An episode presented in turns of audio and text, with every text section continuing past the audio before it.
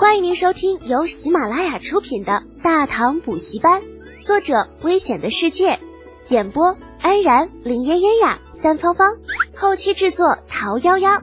感谢订阅。第七十四集，那黑石山我要了。咸阳令康平在中午的时候醒了，从某些方面来说，他是幸运的。首先，他一氧化碳中毒并不严重。其次是县令夫人选择相信李浩的话，整个上午都将他放在院子里，并且禁止任何人靠近。在通风良好的情况下，新鲜空气中和了他体内为数不算很多的一氧化碳，同时也让他恢复了意识。而随着康县令的苏醒，李浩一行人的地位也是变得水涨船高。只不过此时此刻，两个少年那正在睡得天昏地暗，根本没心思注意这些。何干成机倒是一直没有休息，得知康县令醒了，出于礼貌去看了一下，顺便通知到太子正在他这里这个无法改变的事实。下午的时候，李浩睡醒了，伸着懒腰走出了房间，立刻就看到脸色依旧不怎么好看的康县令正等在外面。哎呦！醒了，老康并没有因为李浩的年轻而轻视他，很上道的行了一记大礼。呃，呃，康平谢过李世独救命之恩。算了算了，我也没帮上什么忙，一切都是你自己运气好。李浩有些尴尬，不过你以后要注意一下，这密闭的环境里边不要生炭盆，要生的话也要等这个炭烧透了再拿进屋子里。同时还要保证房间里的空气流通。是，谢李世独指点。咸阳距离长安不足八十里，并不是什么消息闭塞的小县城。长安闹瘟疫的事情早就已经传了过来，李浩的神医的名声，康县令也是略有耳闻，自然不会把他的话当作是耳旁风。李浩显然有些不适应，哪一个跟自家老头子年龄差不多的老家伙如此恭敬的表现？摸着鼻子岔开话题。康府君啊，我听说咸阳北面有座黑石山，这所谓的黑石山其实就是煤山。李浩清楚的记得，在咸阳以北的长武地区有这样一座山，啊，或者是矿山，啊，故而才有此疑问。嗯，他也相信。毕竟自己穿越到的这个世界与历史大唐是有百分之九十九点九九相似的，这个玩意儿应该是不会变。呃，是的。康平并不知道李浩的打算，寻思了片刻，觉得很有必要把黑石山的情况说明一下。呃，早年间经常有贫苦百姓会去那里捡一些黑石，回家烧火取暖。但是因为黑石里面有大量炭毒，死了不少人。后来时间长了，咸阳百姓渐渐都知道了这件事，便再也没有人去捡了。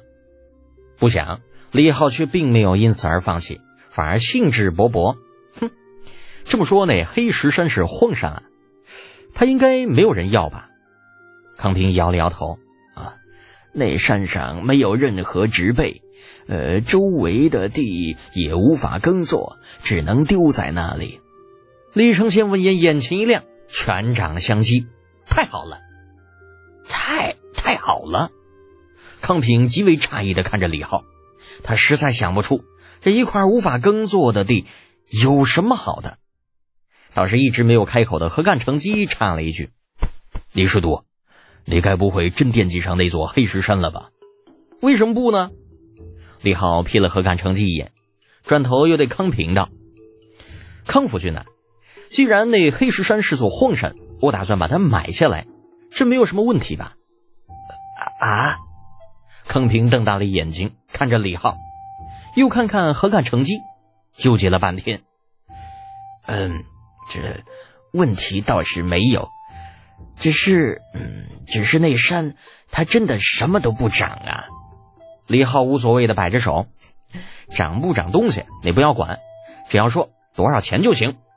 在李浩穿越到的这个大唐啊，土地是可以私下买卖的。这官府呢，把地卖了之后，才不管你干什么，反正只要你以后啊按时交税就成了。这对于康县令来说，其实是一件好事。地卖出去了，咸阳向朝廷缴纳的赋税自然也就多了一些。这对于他本人来说，可以算得上是一个不错的政绩。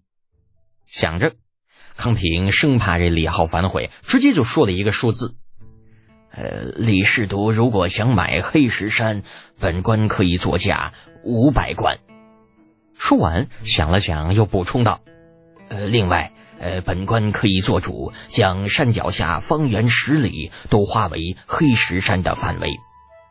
五百贯，真的很便宜啊！要是让后世那帮人知道，呃，按照后世的标准，一贯大概等于是四千两百块左右，五百贯那就是两百多万。嗯，好吧，两百多万买一座煤矿，还附赠周围十里方圆的地皮。那简直跟白送也没有啥区别啊！没问题，就这个价钱嘛。一会儿啊，咱们就把这协议签了。美滋滋的李浩当场点头答应，想了想，又补充道：“不过康府君呢，我现在身上没那么多钱。”啊，没钱？康平有些傻眼：“你空手套白狼吗？你这不是？”李浩洒然一笑：“多新鲜呐！”康府君见过谁出门没事带五百贯的？那见康平犹豫的表情，李浩便猜到他在担心什么。哎 呀，康府君放心，这钱呢一文都不会少你的。而且相比于我把钱带到咸阳，你再上缴回户部，我觉得呀，不如由我在长安直接缴上去，既安全又省事儿。那如果你还不放心，大不了等我回长安的时候。你派人跟我一起回去。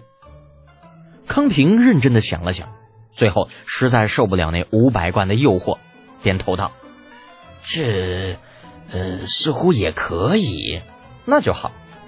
康府君先去写地契吧，正好太子也在，由他作保，想必你应该很放心才是。”李浩说着，指了指刚刚开门探头出来的李承前。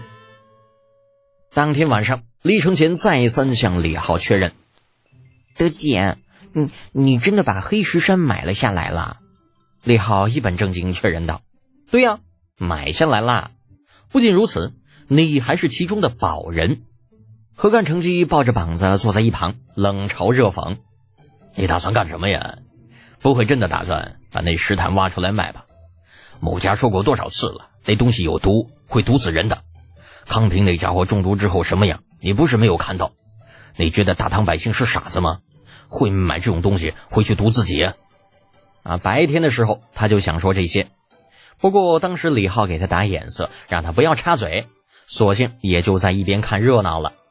呃，现在在没有外人的情况下，何干成机自然是有啥说啥，而李浩倒是对这些话有些不感冒，撇撇嘴道：“老何，其实你认为百姓不是傻子，那你看我。”像是个有钱没地儿花的傻逼吗？啊！何干成机一愣一愣的，他妈的又是老何，老子姓何干。听众朋友，本集已播讲完毕，请订阅专辑，下集精彩继续哦。